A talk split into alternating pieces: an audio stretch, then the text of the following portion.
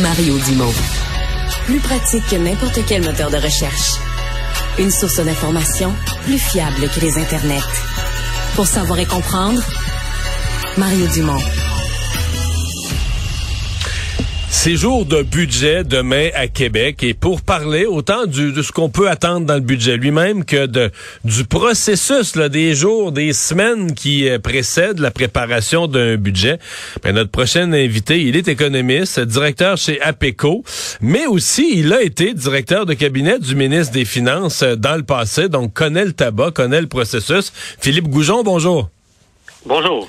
Et euh, oui, ça va bien. Euh, c'est quand même toute une période. Je regardais la semaine passée euh, banques aux États-Unis qui font faillite, banques en Europe, les marchés financiers qui sont extrêmement nerveux. Le ministre des Finances, il y a toujours un jeu d'équilibriste. Parce que toi, tu prépares des chiffres, des pronostics, tu essaies de prévoir ce qui va s'en venir dans la prochaine année, alors qu'on sait même pas ce qui s'en vient dans la prochaine semaine. Hein? Oui, effectivement, c'est effectivement un, un, exercice pas toujours facile, surtout que les prévisions économiques du budget sont faites en janvier. Fait que euh, il faut qu'il fasse ces prévisions-là longtemps à l'avance. Puis c'est pas euh, effectivement, mais on a un ministre euh, prudent. Puis, puis c'est important, je pense, d'avoir un ministre prudent. Puis c'est, sa façon d'être quand, il, quand, il, regarde justement l'économie à long terme puis comment agir. il va toujours avec pour s'assurer de pas mettre le Québec dans une position compliquée. Ouais. Le le, thème du budget, ou en tout cas si on se fie aux, euh, engagements électoraux qu'on a juré qu'on allait remplir, ce sont les baisses d'impôts. Euh, dans aucun pays, je pense qu'en 2000, dans nos années, en 2023, tu peux baisser les impôts sans avoir une certaine part de critique, parce que c'est pas tout le monde qui paye de l'impôt, hein? Non, effectivement, euh, je vous entendais tantôt en parler. plus de 30% des Québécois en paient pas. Mais évidemment, pour en, pour en payer, il faut faire des revenus. Mais euh, en même temps, ceux qui en paient en ce moment au Québec en paient beaucoup. Euh, on est parmi les plus imposés en Amérique du Nord. C'est pas, euh, c'est pas banal quand même, cette, statistique-là. Il faut, faire attention à ce détail-là, parce que c'est quand même des incitatifs au travail en plus, l'impôt. Donc, ultimement, puis je crois qu'il faut faut pas trop. faut, on peut critiquer, on peut avoir chacun nos positions, mais faut pas non plus négliger les personnes qui payent tous ces impôts-là au Québec. Mais c'est parce que un institut économique de gauche disait la semaine passée, oui, mais le, ce 35% qui paye pas d'impôts, une baisse d'impôts, c'est une injustice pour eux. Ils sont délaissés de côté. Mais il y a beaucoup de programmes qui aident ces personnes-là. Puis je veux pas dire non plus qu'ils sont riches, mais il y a déjà plusieurs mesures qui existent pour aider ces personnes-là. Puis malgré tout, personnellement, je crois que baisser les impôts, ça demeure un geste qu'on faut pas négliger, qui est pas une mauvaise idée parce que ça va rajouter de l'argent dans les dans les, les poches de plusieurs personnes qui voient leur coût augmenter en ce moment, puis euh, ça va ça peut augmenter la participation au marché du travail. En tout cas, hmm. euh, chacun a ses positions, mais la CAC, il n'y a aucune chance qu'ils recule sur cette position-là. C'est leur, leur engagement principal lors de la dernière campagne électorale. Ouais. Et j'ai entendu Éric Girard dire de toute façon, il y avait, quand on additionne le Parti conservateur, le Parti libéral du Québec, les autres partis qui ont proposé de différentes façons des baisses d'impôts, je pense que tu arrives presque à 70% de la population du Québec, plus des deux tiers de la population du Québec a voté d'une manière ou d'une autre pour un parti qui, qui, qui, souhaitait baisser les impôts. Donc, on semble s'appuyer fermement là-dessus.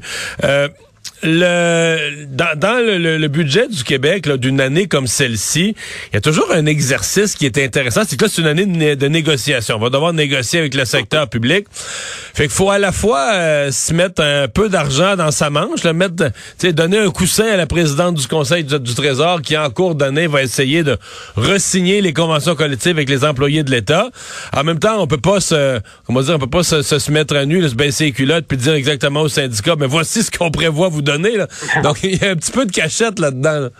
Exactement, exactement. Mais il y a une prévision dans les, budgets. Il y a toujours euh, la prévision, il inclut l'augmentation qu'il prévoit pour euh, les salaires. Évidemment, euh, c'est basé sur différents paramètres qui, sont discutés entre le, ministre des Finances et la présidente du Conseil du Trésor, mais ça, fait partie de l'exercice. Puis il y a une première prévision, puis ensuite, évidemment, évolue l'économie et les négociations.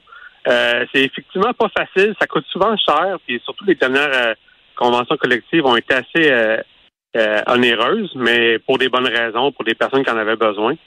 Cela dit, euh, ouais, sauf que ça, sauf que ça coûte cher. On, l'oublie, mais augmenter là, on dit ah 2, 3, 4 c'est pas beaucoup, mais sur des dizaines de milliers d'employés dans le secteur public qui ont tous la permanence d'emploi à vie là, euh, c'est un point de pourcentage, c'est beaucoup d'argent et, à et engagé à long terme.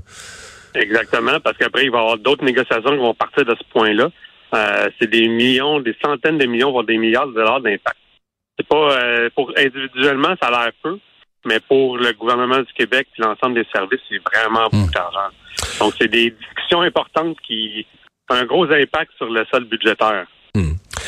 Vous m'avez dit tout à l'heure les prévisions budgétaires qui vont être dans le budget demain, parce qu'évidemment, on, ne demande pas, on compile pas les prévisions là, pendant qu'on est à l'imprimerie. Il faut, faut se prendre d'avance. Vous dites ils datent à peu près du mois de janvier. Parlez-moi un peu de ce que le ministre des Finances a eu à faire au cours des derniers mois là, pour consulter à la fois ses collègues pour connaître leurs besoins, consulter les consultations dans la société, les consultations avec ses hauts fonctionnaires qui, eux, à l'année longue, font des, de toutes sortes de scénarios, ce qu'on pourrait faire avec le budget. Parlez-moi un peu de c'est quoi, là, le, mettons, de Noël à aujourd'hui, de Noël à la, journée où le budget est imprimé, c'est quoi le travail du ministre des Finances? Mais, tout juste un peu avant Noël, il y a une première rencontre avec le premier ministre qui revoit les prévisions économiques, la, situation budgétaire, où est-ce que suite au budget, ça a déjà évolué, euh, la mise à jour, ça a déjà évolué. Et c'est en janvier que le ministère des Finances fait une première prévision économique qui va être ajustée un petit peu au début février. Puis euh, l'idée, c'est d'avoir une, bonne idée de où est-ce qu'on s'en va au niveau du cadre budgétaire, les marges de manœuvre, euh, euh, à, court terme et surtout à long terme.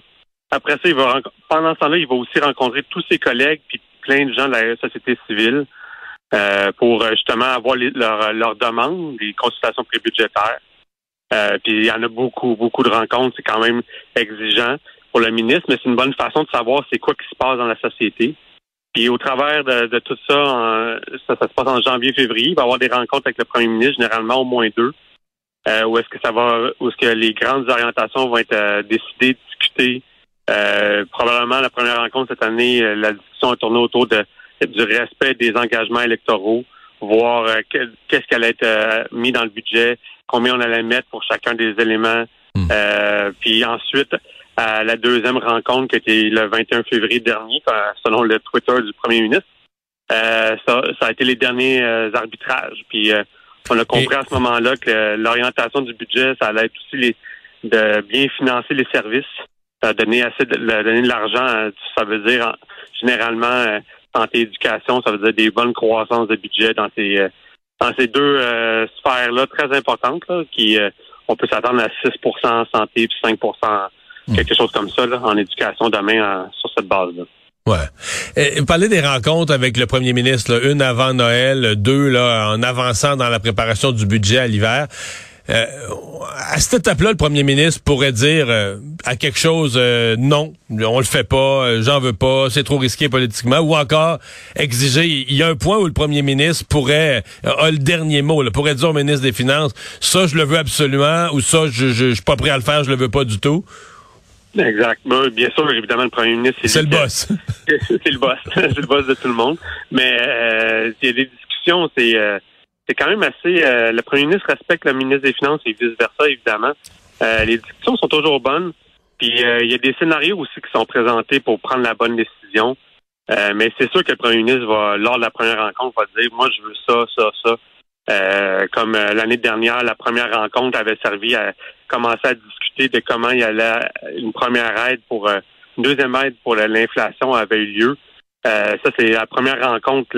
la façon de le faire n'avait pas été discutée, mais l'importance de poser un geste, différentes avenues avaient été abordées à ce moment-là.